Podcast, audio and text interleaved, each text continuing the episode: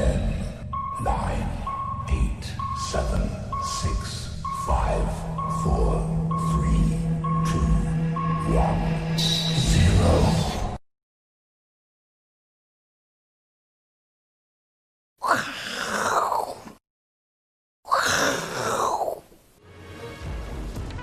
欢迎收看，我是金钱豹，带你了解金钱背后的故事。我是大 K 曾焕文。首先欢迎三位的好朋友，第一位是资深媒体人阮慕驊，第二位是万宝周刊的总编辑郑贤哥，第三位是阿司匹林。好，我们看到现在全球的新闻哦，基本上呢还是利空比较多，不管是贸易战也好，或是美国的内战等等哦，都在持续的发生。可是呢，我们常讲哦，市场永远是对的。我们看一个指标的指数，美国股市呢，昨天的上涨，我们举纳斯达克当例子哦，纳斯达克呢，昨天呢虽然只有涨百分之零点六六，但是呢，距离九八三八就是历史新高，只要再涨两百八十六点，换句话说，只要再涨三趴，这纳斯达克指数呢就再度创下历史新高。所以有时候就像阿哥讲的，事实摆在眼前啊，利空很多，基本面很烂，但是呢，股市就持续的上涨。所以接下来这行情哦，真的呢，大家觉得很难操作，因为追高也不是，但是呢，放空它又不跌，到底该怎么办呢？待会来跟来宾做讨论。现在跟木华哥讨论一下，现在全球的媒体呢都在担心美国内战。那美国队长第三集叫做英雄内战，现在的美国的情况呢就很像是那个里面的情节哦。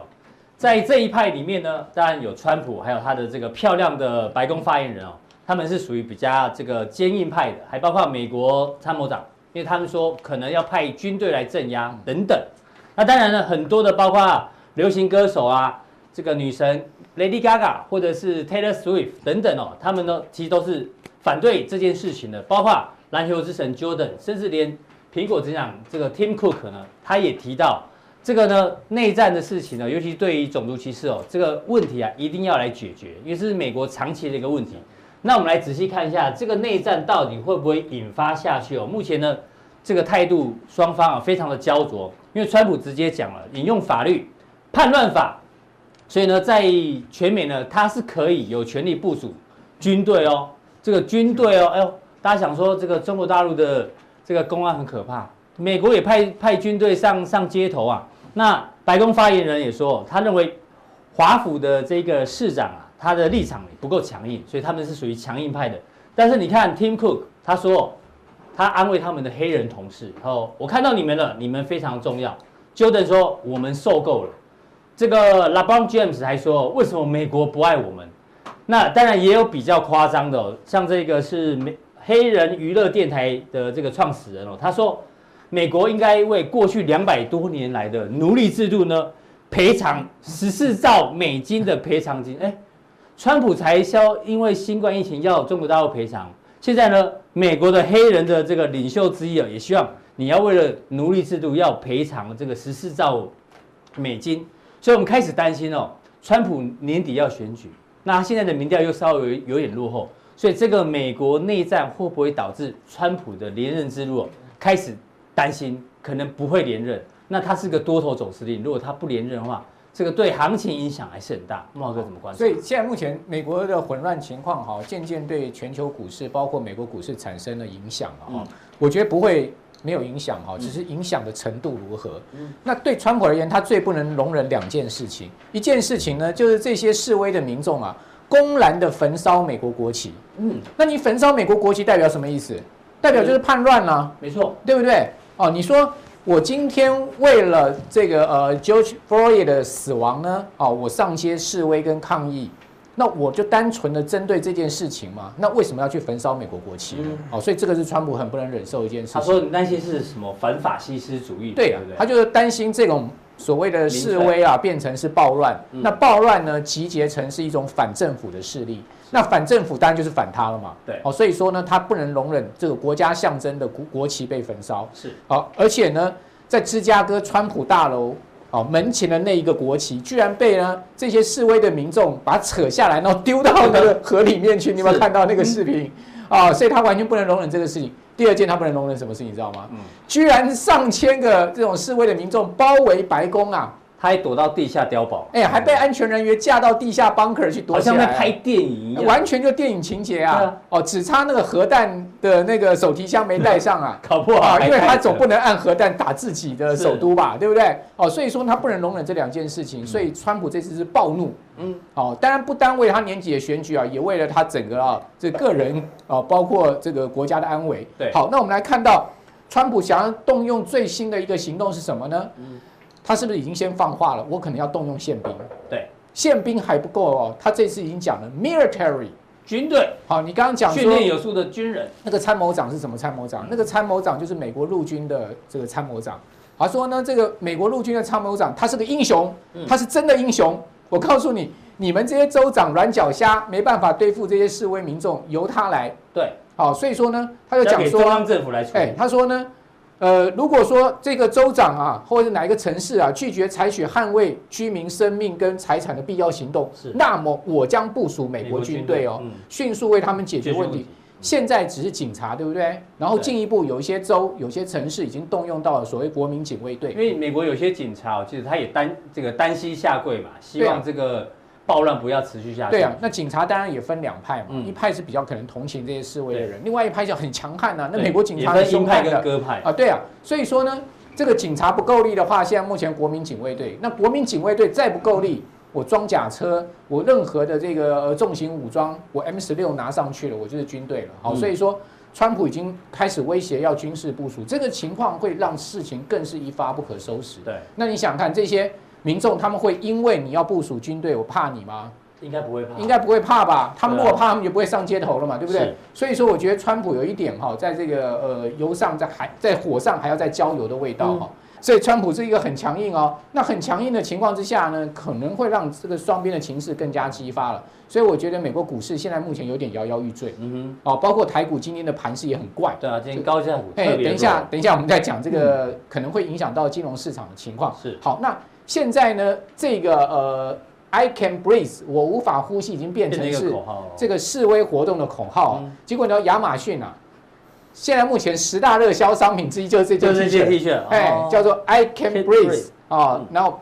Black Lives Matter，啊，就是黑人的命，它其实也是一个重要的事情了。对啊，那我不能呼吸，就是那个 George Floyd 的，不是被压在那边，他一直在，他最后的遗言啊，一直在跟警察讲说 I can breathe, I can breathe，甚至还还妈妈妈妈有没有救救我救我？但是呢，警察不为所动嘛。哦，所以说呢，现在整个情势啊，在美国三十几州啊，哦，已经是整个蔓延开来了。可当然你觉得奇怪，为什么周一的美股还继续涨？对啊。昨天昨天还是算相对强势，而且你可以看到标普它站上五百日均线之后，并没有拉回哦。嗯、哦，显示说两百日均线嘛，对，两百日均线并没有拉回，显示说呢，美国股市似乎啊，哦，不为这个暴乱的情势所动啊、哦。那是不是也是这样子呢？我们可以看到，哎，你可以发现哦，其实最近这十个交易日啊，哈，美国标准普尔五百指数上涨的多，下跌的少哦。对啊，只有三天是下跌。对啊，剩下全部上涨，而且涨的幅度都。大于下跌的幅度哦，是下跌的幅度最多也就一趴而已，但是涨可以涨三趴，所以我们观察重点在哪里？观察重点就是说这条两百日均线会不会得而复失？嗯哼，万一又灌破的话，那你小心。第二个呢，也就是说下跌的这个幅度会不会变大？哦，如果说哪一天它开始出现超过一趴的跌幅，或者是惯性改变了，对，惯性改变。假设说你会发现它出现了一趴的跌幅以上的跌幅，好，然后呢开始出现连续的一个下跌的话。那你要小心，美国股市可能会出现一波因为这次内乱情势而修正。嗯、是，好，所以我们现在目前还先这个呃暂时先不以说这次的内乱形势会影响到美国股市作为前提啦，嗯、但是我们必须要谨慎跟密切的观察。嗯、好，那另外各位可以看到哈，美国股市最近有一个蛮明显的现象哦，就是大家你可以看到波波波动变小，波动变小，嗯，而且涨幅大于这个跌幅。是，你可以看到。这个是呃美国股市每一天哦，对，哦单日的 percentage change 呃这个 change 啊，就道琼工业指数每一天的这个呃这个波的波动。波动的一个幅度哈，你会发现道琼工业指数的平均波动幅度其实呢越来越小，有没有？嗯，有没有在缩小的一个状况？哦，是波动在缩小，涨的幅度也变小，跌的幅度也变小。对，涨跌的幅度都变小，所以它的波就等于说它的波动变小。波动性变小。那波动性变小是不是好事？是好事，就等于说盘势是比较平稳。嗯，啊，如果说它是一个波动变小，又是一个上升盘，就它是一个稳稳涨的盘。对，好，所以说呢，波动变小啊，那会不会后面波动又变大？哦，这就是另外我们一个观察是。观察重点，至少 VIX 指数虽然是这个躺平啊，对，哦，你可以发现 VIX 指数是一直在这个呃二十八到三十之间，在这个地方，啊、哦，形成是一个横盘的状况。对，好、哦，所以说我刚刚的这个前提没有变哈、哦，就是我们现在目前观察这个动乱会不会影响美国股市，我个人认为是会会，但是短线至少看不到迹象，对，短线上面还没有那么明显的影响，直到什么呢？直到你发现第一个波动变大，嗯，好、哦，第二个你会发现。它的一个呃上下跌的幅度开始变大，然后呢呃连续性的下跌，然后又跌破两百日均线的话，那我觉得美国股市这波多头它有可能会出现一个比较明显的修正，因为现在是感觉是金金金涨慢慢涨，对，如果后来这未来惯性改变变成金金跌或快快跌，对，这个就要小心。对，那呃这个是大盘嘛，那个别股票就是另外一回事，所以你可以看到台股最近也是一样，好，它也是一个金金涨。好，波动相对变比较小的一个情况。好，那会不会跟着美国股市走？我们可以密切来观察哈。好，那呃，至于说今年的美股啊，有点怪异了哈。会跟一九六八年，哎，这么像吗？大概一九六八年你出生的没？还没哎。好，我已经出生了。哦，是我一九六六年，所以我正哥出生了没？一九六八年还没。好，也还没。这边应该阿哥出。生了没？一九你还没？这边现场都没有人出生啊。对啊，这边我最老啊。对啊，慕驊哥，可是你看起来最年轻。一九六八年，你比我看起来年轻很多。一九六八年哈，我刚好两岁。是啊，还在穿开裆裤啊，对不对？啊，毛都还没长啊。那一年发生了全世界一个非常大的事情。那一九六三年，那个呃，约翰甘乃迪不是被刺杀身亡了吗？对不对？然后他弟弟好，在一九六八年的时候。这个准备要再次出来竞选总统，嗯，而且声势如日中天哦，对，哦，大家都觉得是民主党势必是由罗伯特甘乃迪出来竞选总统，嗯，就是代表民主党，而且是势必要拿下总统宝座了。就在这个关键时刻，很不幸的，嗯，他在一次的初选活动的这个结束，他准备要走向人群的一个过程之中，是，居然被人家从近距离开枪打到他脑袋，嗯，跟他哥哥一样，就这样被刺杀死了。那个就是在。呃，一九六八年的年初，大概四月份的呃这个上半年的时候，另外在同时，他们有多少的这个日子，有另外一个人也是美国历史上非常有名的人也被刺杀了，哦，在一个旅馆里面被刺杀，那个人就马德马丁路德金恩博士。哦，对对对对，哦，马丁路德金恩博士跟罗伯特甘乃迪两个人同一年被刺杀，都在一九六八年上半年。哦，那马丁路德金恩博士被刺杀，当然引起了大规模的。抗议啊，黑白种族冲突嘛，跟今年像不像？很像嘛，只是导导导火线不一样而已嘛，哈。是。好，那那一年一九六八年又是美国总统大选年，嗯，那一年发又发生了全世界超级大疫病，在哪里？全球的，嗯，叫做香港流感啊，你香港流感没听说过？就是慕驊哥两岁的时候就知道这些事情，哎，神童。当然是我后来十岁的时候才知道嘛，因为十岁的时候就读书了嘛，我 就知道香港流感了嘛。哦，香港流感的病毒是 H2N3。哦。好，H2N3 呢？那时候香港流感就是爆发，从香港开始传到全世界，美国因此而死了十万人。嗯，像不像这一次？哎呦，全世界香港流感死了超过鸡皮疙瘩了，死了超过一百万人。又有种族的冲突，又有流感。我给大家看一张历史照片，这个是啊华盛顿特区哥伦华盛顿哥伦比亚特区，当时也是一个暴乱，整个商店被烧的照片。对，啊，所以跟今年是一模一样。一模一样。你看今年多少雷同？黑白种族冲突，嗯，疫病。总统大选至少这三个是完全一样，只是没有重大人物被刺杀，但是死掉了一个叫做 George Floyd 的，这个 George Floyd 也不输了马丁金跟路德博士了，因为他也全球知名了。没错。好，所以像四个雷同，四个雷同，所以说到底那一年股市怎么发展？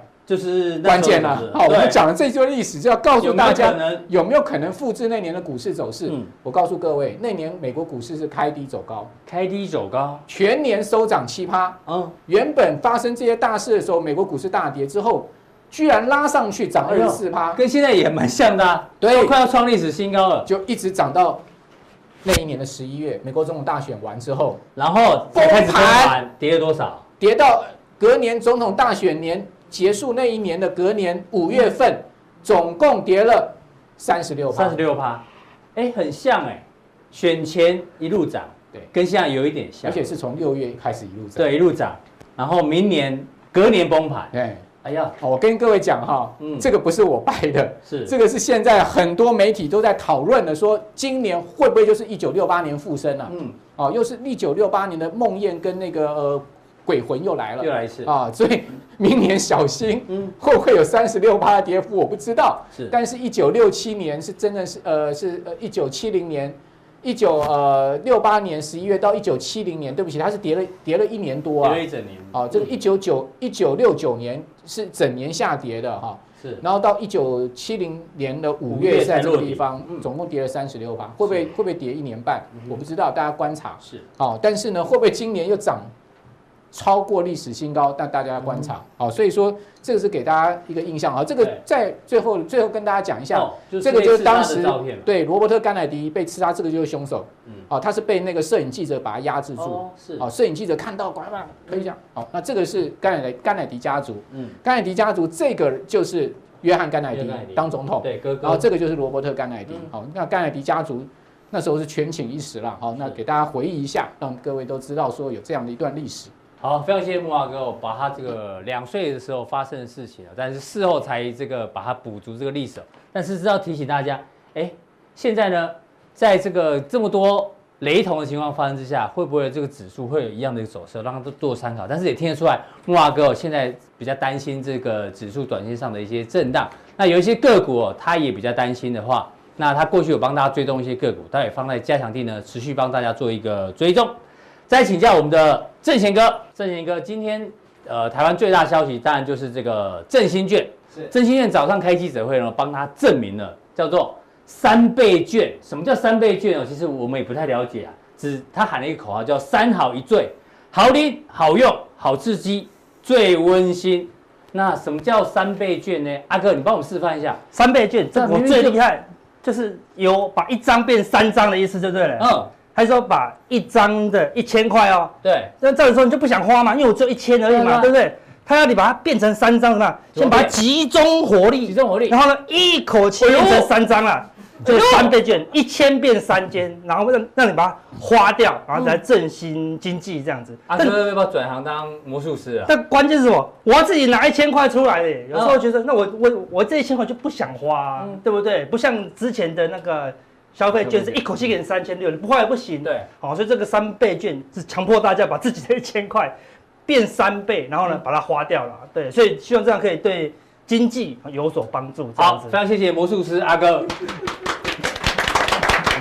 不过，当然政府的好意，我相信大家都还是蛮开心的。是的，是的。不过呢，我们要跟大家讲，有些券呢，基本上呢也有，但是呢，希望不要用到。比如说，大家可能不知道，香港哦有一个叫做天发殡仪公司，殡仪公司知道嘛？好，就是处理后事的。他们也推出这个可以购买礼券，礼券的话就是你买的金额再打点折扣。那大家想说，这种礼券就就就就算了吧？对对，少用为妙。那像之前呢？这个核心医院又有推出他们的这个行动支付，原本是个好意，说你储值一万块呢，可以给你两趴的现金。哎哎，想说哎赚到，可是呢，大家想说这个医院还是尽量不要生病，还是少用到比较好。所以呢，这部分呢，后来呢，听说后来就取消了。但重点是哦。我们还是认为政府的这个消费券三倍券应该会蛮好用，应该有机会带动一些相关的这个社会的，特别是内区。我们都了解，嗯、这个人呢，食衣住行呢是分不开的，所以呢，在搭配七日后的就业季的全台解封，所以我们看到内需股之前早就已经大涨一段了。是，所以说总编，你今天是要来锦上添花，花吗？还是要来火上加油？其实我今天是在详细的跟大家说一些，有些股票还能碰。有些股票千万碰不得。举例来讲，吃大家第一个能够想到的一定是王品。嗯，王品在在台湾是一个非常大的集团。我先把王品如何衰落神坛的事跟大家聊。因为昨天很多新闻说王品又聘请了这五百个人，然后再度讲到王品的价值。其实大概你们知道王品的最大价值在哪里吗？就是它颠覆了餐饮界的传统。就是过去王品可以几百块钱最大的一个想法，这是什么？大概你有吃过王品系列的？有有有，那个十二锅我家蛮多的嘛。对，十二锅。嗯，那除了十二锅以外，呃，有吃过比较贵的嘛？还有呃、有一个法式的那个叫什么？对，那夏慕聊。的项目里，对对对，我们想请大家大家有没有记得是在几楼吃王品？二二二二楼吗？呃，有二楼，有二楼，一楼吧，一楼，也有一楼。好，我现在简单跟大家讲，什么叫做王品价值？嗯，在王品之前，没有餐饮业敢开在二楼跟地下室。哦，大家觉得以前觉得餐饮一定要在一楼我们一定要我们是为了游览揽客用，走过去我就要走进去。对，王品开始创造出什么？它的商用价值。像我家我们公司附近有个叫詹记，非常有名，它开在地下室，啊，怎么样？你要来吃我，你叫目的性消费，嗯，这是王品当年的餐连锁餐饮业第一个开创出来的。因为以前你自己没有 brand，没有目的性消费的东西，你就会依附在商场，你就要被他们东抽西抽，东折西扣。王品当年创造出餐饮业的二楼跟地下室价值，就是我不要一定要开在一楼了，因为一楼的租金怎么样？比较贵，一定比二楼跟地下室高非常多。所以以前王品可以自己即刻，所以我要跟大家聊的就是说王品为什么衰落神坛？但王品没有办法创造出所谓的这种二楼跟地下室价值，嗯。它的成本就会开始不停的垫高，你就会发现一样的食材，为什么王品？哎，我明明一样去吃，感觉人还是不少，可是为什么王品的获利节节的败退？就它无它无法创造出目的性行销，你还是就是要去商场，或者是呃在你一楼的话，那这样王品的获利就会衰落神坛。那唯一现在能看到一个比王品还好，我认为是比较中长期的投资。那第二，食品股的本益比都不低，叫瓦城。瓦城，瓦城和王品最大的不同，大家可以知道，就是瓦城其实股价一直在往上走，然后一直都很高。为什么？因为它不坚持多品牌。它就是小品牌一直在复制，一直在复制，一直在复制，然后它做的比较稳定，所以长期性的投资朋友，我觉得可以像它瓦城是一个还蛮嗯长期性的一个标的。是。那再来就是观光旅游饭店，我可以跟大家讲一件事：观光旅游股，我几乎没有一档是认同的，我没有档档认同，我只跟大家讲一些比较特别的公司。为什么我会认同南南湖哦？不是因为这个，因为 F 四啊，很多人说因为 F 四去小垦丁，然后有小垦丁度假村，又有这个呃这呃，如果大家可以带小孩的，像像我跟我女儿，嗯，最贵的饭店是哪里？就是打地铺，就 是我们到海生馆打地铺，看这是最贵的饭店的，排排坐还一个可以收一万多啊！是，那当然这是南南湖能赚钱的重点，但是为什么我我认为它有看头？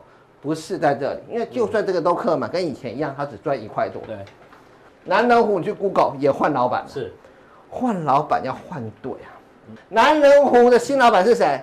是中南部的都更大王，专门搞都更的。嗯，那这个都更大王呢，非常的有来头啊。他还他不止只买下他，他之前买了北基加油站，哦，买了台南客运，嗯，买了高雄客运。哎，他说：“哎呦，他对运输有对啊，感觉他很有企图心啊。不是，就像看龙运、看大龙，谁在看运输？大家都看你长期的运输的车站，是这些的土地价值的变更，大家听得懂吗？所以我觉得你可以仔细看北基从他入主之后涨了多少。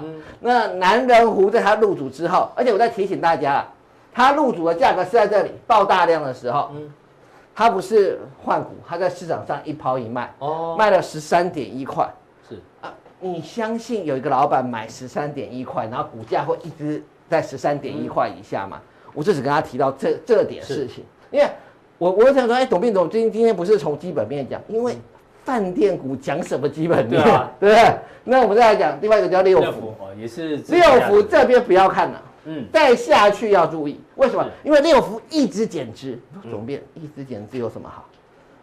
股本越减越小，嗯，跌下来的市值就越来越低，嗯，所以不都跟你讲了吗？如果你十八，他说的市值在十五亿，股本越来越小，对？市值越来越小，那我是新复发，哎呀，我这块地我好中意呀。那十五亿买公司买下来就好了嘛？对，我买下来建建建起来就好，我还要花三十亿给你买地啊！哇，这太贵了吧？我花十五亿给你买公司，最简单。嗯，然后呢，我我还开玩笑嘛，甚至呢，这六福还可以组成这个六福资产组合，然后再卖给人家，都是非常好。所以说，六福这个公司，在它低股价的时候。就反映它的低市值，那低市值就会出现泰丰的状况，大家就会开始注意到这样的一个事实。另外一个大家没有注意到三商，哎，二九零五叫三商，小时候的回忆呀，对啊，三商百三商货牛肉都倒了，三商百货真的倒了，三商百货真的倒了，三商虎也没了。三商加购，它那家子公司叫三商加购在新贵，但它其实真正赚钱的子公司是在上市柜。我只能告诉你，三商人寿只要有赚钱，三商的获利就会很好，因为它的子公司影响它太大了。那去年就赚四点四八，今年这也赚两块钱以上，二十块左右的公司。那三商的三商加购也会受到这次销售的一个影响，所以我说三商家也是大家比较忽略的，比较相对价格比较平稳。是，那有些公司真的碰不得，保得利，叫宝得利。以前呢，他在帮陆客呢，这个高雄啊、花莲啊做一些。这个呃，大家知道就是那些礼品啊什么的一个销售，哦、然后后来呢，因为陆客不来了嘛，对，那就全部关掉了。是，对，然后不需要碰。他还一千万营收的时候啊，嗯、他就一个月赔一点二二了嘛。嗯，他现在只剩下几百万营收了，你觉得他要不要赔更多？嗯，那赔你说我很像六福要不怕赔，因为我知道低档有人要接我嘛。对，我的净值这样六块零三，再赔一季我就没有五块钱了。嗯，那你觉得谁会来接？那好，那通路，我不要讲一些别的通路，在台湾啊，其实啊，三四千块的东西啊，很容易去买一些电子产品。嗯，那电子产品里面呢，我认为呃，二三四七的联强是一个很稳定的。我今天没有说它会增加多少，但是它每一年都赚四块，是，那每年赚四块，每年都稳定的一个配息，是大家非常稳健的电子通路。那再来是全国电，全国电子。对，就就甘心的这一家，就甘心的这一家把灿坤打的真的是非常的两极化。所以我说这两家公司虽然它不会暴起暴落，但是呢，我今天讲出来只是非常适合中长期、中长期的投资朋友，尤其是定存概念股已经成为现在社会的主流了。这个这这个呢是它你买了又不会吃亏。那如果哪一天呢运气好，又提到它业绩忽然大涨。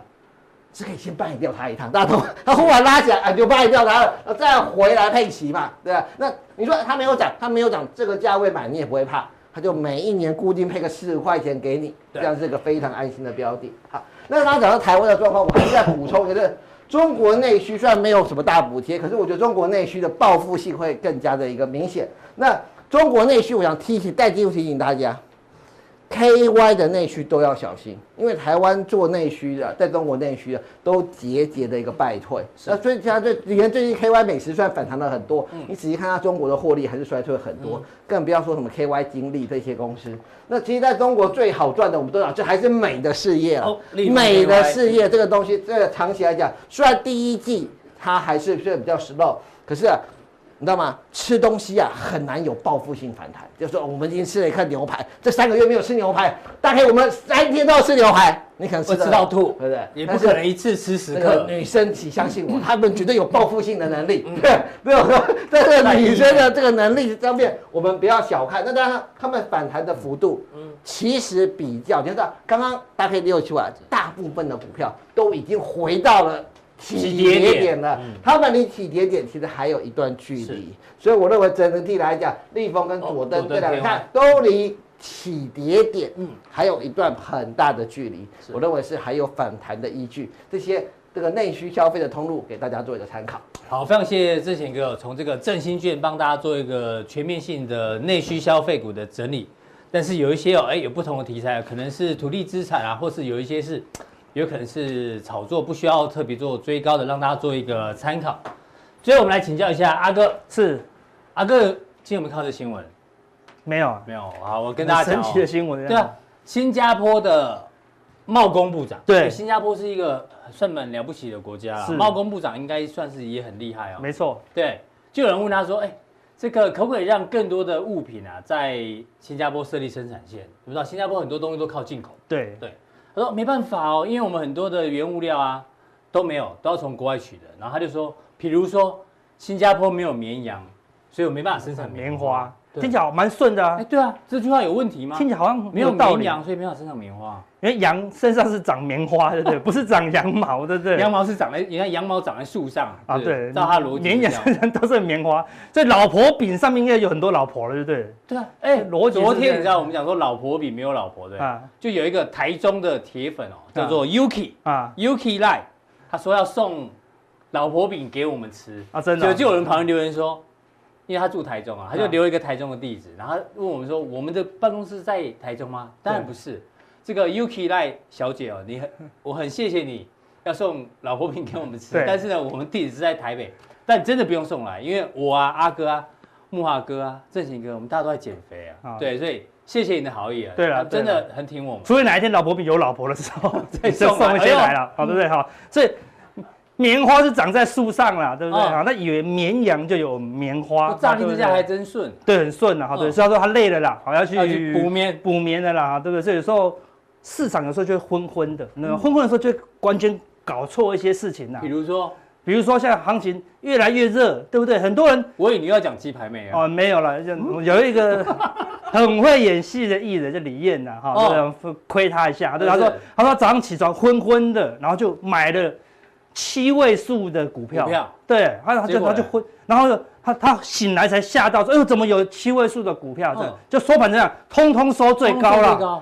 哇，那我的股票都收最低，你知道吗？对不对？奇怪嘞，我是太醒着，我们还研究什么？对啊，好的演艺人员，对，我们应该要昏一点，可能才会赚钱啊。所以这行情已经什么扑朔迷离啊。对，那我们就讲一个故事给大家听了。有一个人他去买一个，嗯，那个矿泉水，你知道吗？对，他说，哎，陈陈先生这一块矿泉水二十块。他说，哎呦，他看一下上面有后面都会写建议售价啊。对啊，对啊，对啊，很多产品都有。他上面写说建议说十二块耶。那为什么你卖我二十？然后那个说，哦，我不接受他的建议。哦，我说哦，原来可以这样子哦，原来你可以不接受。照理说建议十二，你就卖十二啊，你顶多卖十块八块嘛，应该比他便宜，比建议售价还便宜。对，他说我不接受你的建议。就现在很多股票这样子，他建议售价，比如建议本一比十二倍，嗯，那卖到三十倍。建议本一比十八倍，卖到五十倍，对不对？接受你的建议。对，我不接受你的建议，我就要买这么贵。啊，问题是大家都买哦，嗯，对，大家是疯狂都买了，所以到底是哪一个东西比较贵？哪个东西便宜？有时候有时候很难讲哦。嗯，如果这个东西一四九你买了。然后有人更需要，他更渴，他想要买喝水，你就卖它五五九九，你就赚啦，对不对？对。那如果它特价六八八八，就没人要，没人要，那是不好的东西，嗯、对不对？回去卖，哇，二手只能卖三八八八，哎，就不值钱啦，对不对？但是股票很多人是喜欢看到前面有个高价，比如说一千三的哦，某个公司，对不对？跌到八百就好想买。我想要最近有一个那个保险业务员的话术，对他说这个保险在还能够买的时候。再便宜你都觉得贵，对。当不能买的时候呢，再贵你都觉得很便宜，对。很多人就是那个心态，对啊，对是啊，就是这话术嘛，对不对？所以有时候到底是关键，就看你怎么，看你有没有需求啦。嗯，有需求都便宜，都便宜，对不对？好，这里买了以后呢，还可以卖给别人，大家都想要，那就便宜啦。嗯，现在全世界最多人想要的就是口罩啊，对不对？这是美国的哦，阿玛总的哦，嗯，对不对？你看到他卖的是什么？可以送到台湾呢。Deliver 啊，都台湾，但你不会去买啊？为什么？你看他卖了三十块美金哦，对，九百块台币，就五十片哦，对不对？好，看一片就要十四块。你看我们政府多好，一片才卖五块钱。但现在什么？已经开放了，所以有七块钱，有九块钱的哦。看，但你去你去阿玛总买就要十四块啊，对吧？是吧？现在这个需求很旺盛，所以他们很多人赶快买一点，怎么样？出口啊，对不对？就现赚啦，对。所以你看，你现在口罩现在买可能买不到两块了，嗯，五块好贵哦。但我说你买了可以卖到美国，可以卖十四块，哎呦，五块好便宜哦，对，对不对？所以看后面有没有更强大的需求，这就是股票。好，所以阿哥你讲那么多，到底在是是在卖东西吗？等一下有一组商品要推进来了吗？没有，我将破解好大家对股票的迷思啊。为什么股票会涨？嗯，但是嘛，后面有人想要买嘛，想用更高的价格买。对，没错。那为什么东东西后面有人想要买？就是公司嘛，获利越来越好，越来越好嘛。所以举个例子给大家看哦。像这个股票康控，嗯，好，二零一七年的最大飙股哦，是，从十八块一口气飙到六百二十四块，涨了三十三，三倍哦，对不对？是不是大行情？都做，它做扬电音元件的扬声器哦，对不对？是不是高级的？对，所以飙翻好像很合理哦，做很高级就应该飙，对不对？好像可以一直飙，没有，但后面还是崩盘，还是崩盘，对不对？那这边为什么它这个地方？已经涨了一大段了以后，哎，忽然暴涨，然后就忽然传说，哇，它抢到 iPhone 八的这个商机啦，对不对？所以它一抢到商机怎么样？大家预期它后面的获利怎么样？会爆冲啊！嗯，所以给你看一下它的获利的情况，就知道哦，原来你这这样觉得它贵，对，就没想到它后面获利越来越好，越来越好，从十八块涨到快两百块，对，觉得好贵哦，对啊，就后面的还可以更快，可以涨三倍哦，对，就这里面到底贵还便宜？看你知不知道后面有没有更强大的获利嘛，对不对？所以你看哦。它的季季度 EPS，那季 EPS 啊，那时候涨到这里，你觉得好贵哦，因为 EPS 下滑啊，对啊，啊，股价在涨什么？涨翻天哦，对不对？没有，原来下一季 EPS 爆冲啊，从零点一九、零点二五、零点二五的公司股价怎么可能这样涨翻天？对不对？哦，大概涨了一百多呢，见鬼啦，对不对？怎么可能每一笔四五十倍，对不对？就看下个月爆冲啊，从零点二五冲到四点五一。爆冲，对不对？然后呢，在 Q 四冲到四点六四，又在股价就爆冲了。嗯，哎，然后呢，后来下一季的获利又掉下来了。好，对，因为好像听说砍价，那就崩盘了，对不对？好，那关键是说，哎，阿哥好有道理哦。所以我看到 EPS 冲高，赶快去买，就会做到这里。不是这样子哦，为什么？因为这一季的 EPS 是下一季才公布哦。嗯，对不对？我们现在六月的 EPS 是拖到八月才会公布哦。第二季的获利。对，所以等到八月十五号，虽然是完全照着获利走，没错啊。但是问题是你知道的时候，是这股价已经在这里了，甚至已经在这里了，对不对？嗯、所以你要提前怎么样去预估它的获利，哦、甚至你要在这个里的时候就知道后面有两个获利，那你必须投入大量的研究，嗯，去了解后面是不是有这个获利的爆发啦，对不对？嗯、所以这个还是算正常的哦。你只要努力研究，为什么？因为你只要看营收哦。你看啊，康控的月营收在二零一七年的十一月就这里来到最高，嗯。好，来到最高。那十一月的营收什么时候公布？十二月初公布。对，所以如果你觉得说它下个月营收不会再更高了，哎，你就这个时候把它卖掉，赶快出掉。对，所以你看那康控的股价什么时候见高点？在十二月初就见高点。哎呦，还哎很准哦，还来得及。所以营收是比较快速的哦，对不对？虽然有时候营收不知道它的毛利怎么样，对，但起码它是跟着营收跑啊。对，你看这个地方。营收一直暴冲暴冲，所以这个地方忽然暴冲，嗯，忽然暴冲，你就赶快留意喽，是对不对？这个时候可能都还没公布季获利嘛，嗯、对，一说营收一掉下来，你不能等掉下来哦，这是十二月份哦，对，十二月份掉下来是在一月才知道，哦，一月才知道已经跌到这里，对啊，这是哇，我终于知道营收很差，差不多腰斩，已经腰斩了，嗯、对不对？所以你是后知后觉，所以你必须提早知道了，不是很难，对，交易最难就是这样子，所以你看、嗯、它这个地方哇，公布。获利五点七七，对不对？好，这是第三季了，因为第四季还更好嘛。但是第四季公布的时候已经在这里了，嗯，对不对？所以都太慢了，对，所以都必你必须要外资投信他们都大量的在研究，所以提前就可以预估啊，这个它的获利的情况。康控都还算是基本题，都算是国中生、高中生的题目，你知道吗？是不是还是有更有博士班的题目啊？博士班你们多难做这种？我我看到获利爆冲，我去买，还可能还可以赚到，对，因为下一季还有获利嘛。那我跟你讲，博士班的题目就来了，这个是什么？国巨史上最难的，连法人都挂掉，你就知道了。对，不要说散户了，对不对？你看，获利这地方来到最高，对，哎，你看获利这地方来最高，股价已经股价已经腰斩了，剩下五百。那这个获利什么时候知道？是这个时候知道哦，对不对？在腰斩，所以它在这个地方获利才刚刚爆冲的时候，股价已经见高点了。是，它这个地方已经爆冲一次，缓冲第二次，爆冲第三次，在这个两个。爆冲的获利，你知道说股价已经腰斩在腰斩了，所以当你看到这两个获利，你看它从单季二从一块变成二十五块，对啊，已经它已经见高点了，对，所以它在这个地方的时候，股价就开始爆冲了啦，所以这就是预期心理嘛，大家已经预期到下个月爆冲，下一季会爆冲，下一季会爆冲，到这个时候大家已经觉得下一季爆冲的几率已经越来越低了，大家就领先市场反应了，所以它是属于博士班的题目，它获利爆冲就崩盘了。所以太难了，能意思吗？所以这个你的研究要必须，所以很多人都没有考过这个博士啊。对，连法人都挂掉，对，啊、对不对？因为那个有时候那个领导那个里面的那个人会跑出来作弊一下，对不对？哈，那你看国际月营收，你说那种看营收啊，阿哥跟他讲，我看营收可以嘛，对不对？你看营收是这个地方见高哦，嗯、这个地方见高哦，这个地方是六月哦，好，我为什么夸六月？看六月，那七月还见高，八月还见高，九月还蛮高的啊，对不对？我说等十月。等十月再出嘛，对不对？你看，就你看，它六月见高在这里，嗯，六月营收创新高，看七月营收还创新高啊，干嘛卖？八月营收还创新高啊，呃，九月你看他跟我讲啊，赚三个股本三十四块，就是剩三百块了，剩零头了呢，少了一千块。当你知道它获利三十四块三五，连续营收创新高的时候，一千块就这样不见了呢，就这样不见了。看，但是你看投信都知道哦，看投信事实上在涨的过程，你看哎，法人都有研究哦，看，嗯。就一直卖，一直卖，外资也一直卖，一直卖，一直卖啊，对不对？所以有时候你要还还是要观察什么？为什么那么重视筹码？因为法人都领先知道了，因为他做比较多功课。对，这里是这样。所以透过从哎，为什么这个获利那么好？结果投信一直卖，外资一直卖，就是嗯，这个东西已经被大家预期到了，而且什么已经不如预期了啦，没有那么好了。所以我们说常讲，股市就是要先预期未来有没有更好的题材啦，或是有更大的需求。对，那交易获利的秘诀是什么？如果你真的要买，它如果获利会越好，你就要用追价，你不要低接啊，对，低接接不到，对。如果你真的要卖，你知道吗？就要砍价了。对，所以我们刚讲，那个东西贵还是便宜？如果它未来会更好，就是追价。追价。对，比如说在沙漠中买水，就要追价啊，不然你买不到啊。你买到一桶水，你还可以卖人家哦，对不对？那如果来到那个一般水不值钱的地方，你就赶快砍价，类似这样子哈。那最后跟大家讲，股市的获利，像我们为什么要讲那么多？讲到两个标股的例子，因为最近最标是什么？防疫概念股啦，最近都有明显的调整跟修正，对不对？为什么？关键就在什么？多巴胺。多巴胺，因为大脑会分泌多巴胺，那个多巴胺。对对对对，大脑会多巴胺。当我们的多巴胺怎么样？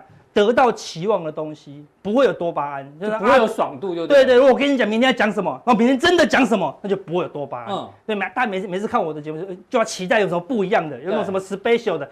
一听到预期的意外的报酬，你多巴胺怎么样就会增加。嗯，当你的多巴胺增加就好开心，对吧？就会乱买股票，哎，买就涨停，哇，那就是多巴胺。好，那等下加强錠我们要讲什么？有什么股票有可能会有多巴胺？哦。你只要找到可以刺激投资人多巴胺的因素，那股价就比较容易上涨。好，非常谢谢阿哥哦，在我们这个新的私人招待所里面哦，第一次呢就带来这么多的精彩的这一个选股逻辑哦，那大家锁定我们的加强地。